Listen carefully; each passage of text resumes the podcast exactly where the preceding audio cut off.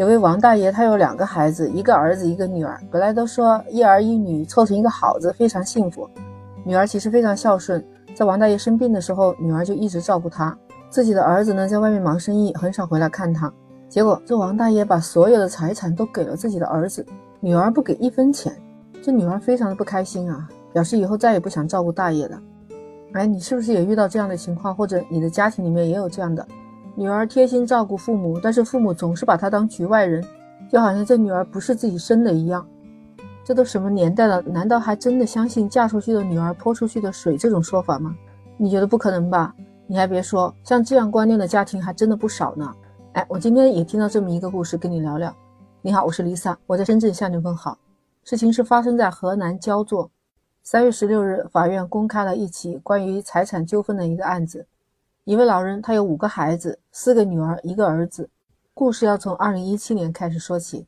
当时老人生了一场重病，这一生病嘛，就能看出冷暖来了。他自己的儿子根本就不管不问，那他几个女儿，大女儿、三女儿还有小女儿，他们认为是养儿防老，父亲病呢就应该是由唯一的兄弟他去出钱出力，所以他们也不管不顾。老人当时就说把房子卖了，拿钱看病。结果呢，没有人买他的房子，他又着急用钱，只有孝顺的二女儿一家，他们当时已经看好了一套房，准备要买房的这个钱拿出来就给父亲治病。但是父亲也很感动啊，就为了补偿二女婿，就说把房子和宅基地就卖给了二女婿。当时他们不仅写了合同，还有见证人签了名字，也就是抵消二女婿的那八万块钱。但是老人自己也没想到，两年之后房子突然拆迁。二零一九年，他们家获得了一百万的赔偿款，还有两套房子。可是让你万万想不到的是，这老父亲直接把一百万存款和两套房子全部给了他的小儿子，还把自己存款里面的三十万的遗产呢交给大女儿保管，三女儿和小女儿也分了一些钱。但是付出最多的这二女儿却只得到两万多块钱。你说你听到这样的事情，是不是觉得很难受？是不是觉得太不公平了？当时他女婿也是这么想的呀。他说自己当时是真心实意的要帮助岳父，拿自己要买房子的钱给他看病，没想到他岳父这么偏心，他感觉岳父是骗了他的钱，还骗了他的感情。因为其他的两个女儿还有一个儿子分了那么多的钱，二女儿分的太少了。可是，一直到二零二一年老人去世了，这个二女婿还是没有拿到一分钱，所以他一气之下把老人的四个儿女又告上了法庭。网友们听到这个故事也是一片批评。女儿女婿也应该是家庭的一份子啊，你说是不是？那经过法院的裁定，一审判决了这四个女儿一个儿子，应该向二女儿和女婿要返还七十多万，另外这个儿子还要单独给女婿三十多万，加起来就是一百万。听到这个故事，你是不是觉得真的太寒心了？怎么还有这样的呢？这老人太自私了，他不考虑自己的二女儿和女婿的感受。其实最可悲的就是他这个还不是个案，你看前几天又有新闻说。湖南有一个女孩子，她父亲生她以后还生了三个儿子，也就她有三个弟弟，她是老大。她平时在家里啊，帮助干家务活、干农活，什么她都在做。但她总是觉得她父亲不喜欢她，而她那时候成绩也特别好，父亲就说女孩子读书一点用都没有。当她读完初中以后，就给她辍学，让她出去打工挣钱了。挣了钱之后，她会把自己的工资全部交给父亲。后来慢慢的，她长大了，找了另外一半。那时候他的三个弟弟都已经毕业出去工作了。有一天，他妈很热情的就把他叫回去，一边请他吃饭。结果是告诉他，他弟弟呢，因为刚工作没多久，也没什么存款，要买房子，所以看他能不能帮助弟弟一点。当时女孩子啊，听到这个话以后，半天没说出话来。他爸爸还甩出一句话说：“拿个六七万就可以了。”哎，他心里其实特别的委屈，他想着自己为这个家已经尽了全力了。没想到自己成家了，还要往里面去贴钱，而且当时她老公听到了这个事情以后，马上把她拉回家，一路上她就偷偷的哭。就在这个事情过去没多久，突然有一天，她妈妈打电话告诉她，她爸爸脑出血，这病很严重。她听到以后，马上放下所有的事情，跑到医院照顾她爸爸，然后给她的三个弟弟打电话。没想到她弟弟却没有当这一回事，甚至都不愿意回来。没办法呀，他就只能一个人在医院伺候生病的爸爸。他爸爸的医药费不够了，他又从自己家里拿钱出来交医药费。你说这生病也不是一下子能好的，这一次又一次的拿，她老公也不愿意了。那老公也抱怨说这岳父家有四个孩子，为什么所有的事情就只让你一个人来承担？那没办法，他又只好去给弟弟们打电话。结果没想到他的弟弟啊，连电话都不接了。那他就想着告诉他爸爸，让他三个弟弟回来看一下。结果你想不到，他父亲听了他这句话以后啊，大发雷霆，那根本就不顾，在医院里面大吵大闹，就是在骂他，说他这是不孝。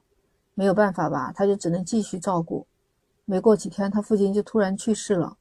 等办完了丧礼之后呢，他就拿着他爸爸的遗物里面银行卡去银行查一下余额。让你想不到的事情发生了，他爸爸存款十八万，一分钱都没有了。他就回来去问他妈，他妈妈就告诉他，在他爸爸去世之前，他的爸爸已经把那十八万块钱分给了他三个弟弟，他是一分钱都没有啊！他当时听到这个以后啊，立马嚎啕大哭，他实在是想不明白他哪里做错了，他爸爸为什么要这么对待自己？我想换作是你，你也会这么痛苦。儿子女儿不都是自己的孩子吗？就算是不考虑尽孝道的多与少去衡量，那至少也是要一视同仁对待一下，是吧？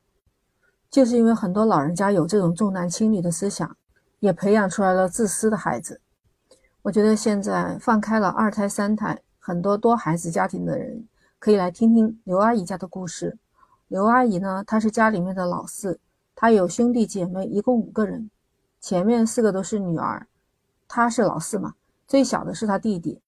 刘阿姨有个妈妈，这老妈妈已经有九十四岁了。那事情要从她妈妈七十六岁的时候，二十年前说起。那一年她妈妈把腿摔坏了，她弟弟呢就带着她妈妈去治病。他弟也没什么钱呐，就看了一次病以后，这病没看好，病情就越来越重。后来母亲不会走路，就瘫在床上了，所以瘫吧就要人照顾了。那这刘阿姨就和她的四个姐妹啊，就一起轮流照顾。